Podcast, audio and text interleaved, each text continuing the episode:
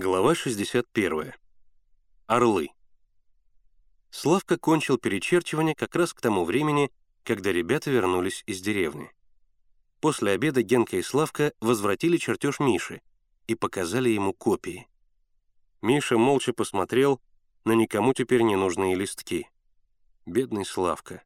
Трудился над ними полдня и как аккуратно все перерисовал. «А где же третья копия?» — спросил Миша только для того, чтобы выиграть время. «Она у меня», — ответил Генка. «Я взял себе испорченную». «Чем же она испорчена?» — спросил Миша, все еще не решаясь сказать ребятам правду. Генка положил свою копию рядом с другими, показал, чем она испорчена. «Впрочем», — сказал он, — «испорчена она, по мнению Славки. Этот орел не имеет абсолютно никакого значения. Просто эмблема графского рода, как и бронзовая птица». «Да», — подтвердил Славка. «Возможно, штриховка не имеет значения. Но поскольку она есть, я решил точно перерисовать». Миша, между тем, пристально рассматривал чертеж. Действительно, птица здесь ровно ничего не обозначает. Ни место клада, ни дороги к нему. Дорога изображена линией и поворотами. Они вчера проверили эту дорогу, и все оказалось правильным. Да и, как рассказывал доктор, уже сотни людей по чертежу пытались найти клад. Значит, изучили чертеж вдоль и поперек. Все это так. Но почему птица по-разному закрашена? Как немало ее изображение, как не стерся чертеж, а все же ясно видно, что раскраска разная. Голова черная, туловище заштриховано, лапы белые. Что это значит? «Чего ты так рассматриваешь?» — спросил Генка с любопытством и даже с некоторым беспокойством, следя за выражением Мишиного лица. «Думаю, что значит птица? Для чего она здесь? И почему по-разному закрашена?» «Ну, Миша!» Генка даже скривился от неудовольствия. «Какое это может иметь значение? Этим гербам та же цена, что и орлам на царских пятаках. Эмблема. Хоть копейка, хоть две, хоть пятак а всюду двуглавый орел. Ни о чем не говорит и ничего не значит. И чего тут думать? Ведь мы уже знаем, где зарыт клад. Надо не думать, а пойти и вырыть его, вот и все. «Ты в этом уверен?» — спросил Миша. «В чем?» «В том, что мы знаем, где зарыт клад». Генка развел руками. «Ну ведь мы там вчера были». Миша помолчал, потом со вздохом сказал. «Никакого клада там нет. Генка и Славка воззрились на него. «Да, да», — повторил Миша. «Нет, не было и не будет». Генка и Славка продолжали смотреть на Мишу. Генка ошеломленно, Славка вопросительно. «Чего вы уставились на меня?» — спросил Миша. «Нет там никакого клада, вот и все». «Да, ну, как же чертеж и, и графиня, и вообще все», — пролепетал Генка. «Никакая она не графиня», — презрительно ответил Миша. «Но откуда ты знаешь, что там ничего нет?» — спросил Славка. «А вот откуда». И Миша передал друзьям рассказ доктора. Такой жестокий удар.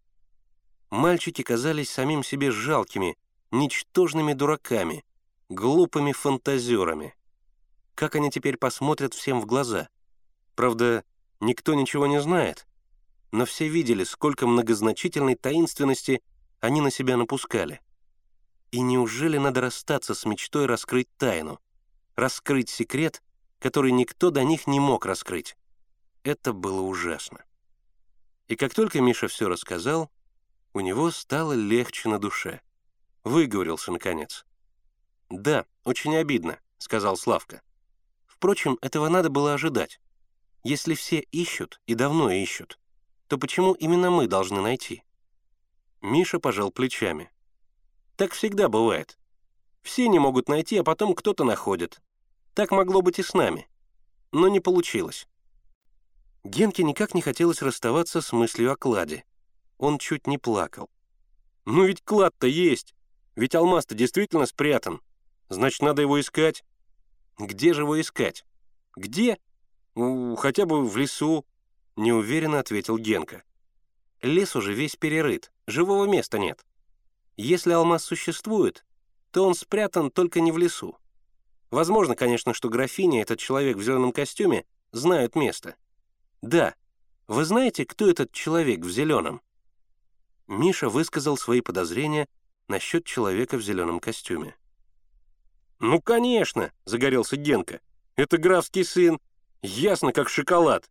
Приехал за алмазом и действует заодно с графиней». Славка, внимательно слушавший своих приятелей, сказал, «Если бы графиня знала, где спрятан алмаз, то давным-давно вырыла бы его. Алмаз помещается в желудке, значит, поместится и в кармане. Нет, и графиня не знает, и графский сын, если он действительно графский сын, тоже ничего не знает. Они ищут, как лодочник и все другие, но никто не может найти. И мы вряд ли найдем. Чертеж был нашим единственным шансом, и этот шанс отпал. «Да, это верно», — думал Миша. «Никто не знает, где зарыт алмаз. Никто не сумел отгадать загадку, заданную старым графом. Но загадка-то отгадывается. Все руководствовались чертежом, линиями. А линии ничего не значат. Они не более как ложный след. И дело может быть не в них, а в орле. Ведь указать тайник должна именно птица — а никто на нее не обращал внимания. Вот и не находили. А ведь в таких планах не должно быть ничего лишнего, ничего случайного. Все должно иметь свой смысл. «Чего ты разглядываешь чертеж?» — спросил Генка. «Ведь теперь ясно, что он липа». «Липа», — согласился Миша. «Но все же странно. Почему орел по-разному закрашен? Очень странно». Мальчики опять воззрились на орла. Но он им ничего не говорил. Орел как орел. Миша вспомнил слова Бориса Сергеевича об этой птице. Сомнение Коровина по тому же поводу.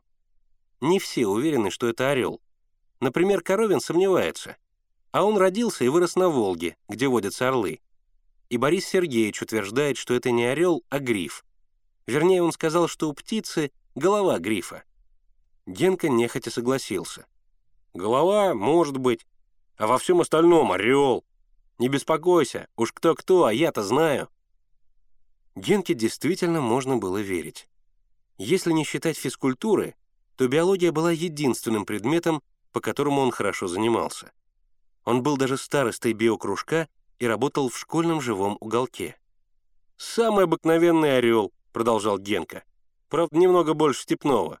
Значит, Беркут. Беркут Халзан». «Ладно», — сказал Миша. «Что бы там ни было, Другого выхода у нас нет. Маршрут оказался неправильным. Значит, надо разгадать штриховку. Чертеж есть у каждого. Будем думать. Генка жалобно проговорил. «У меня штриховка неправильная. Как же я буду думать?»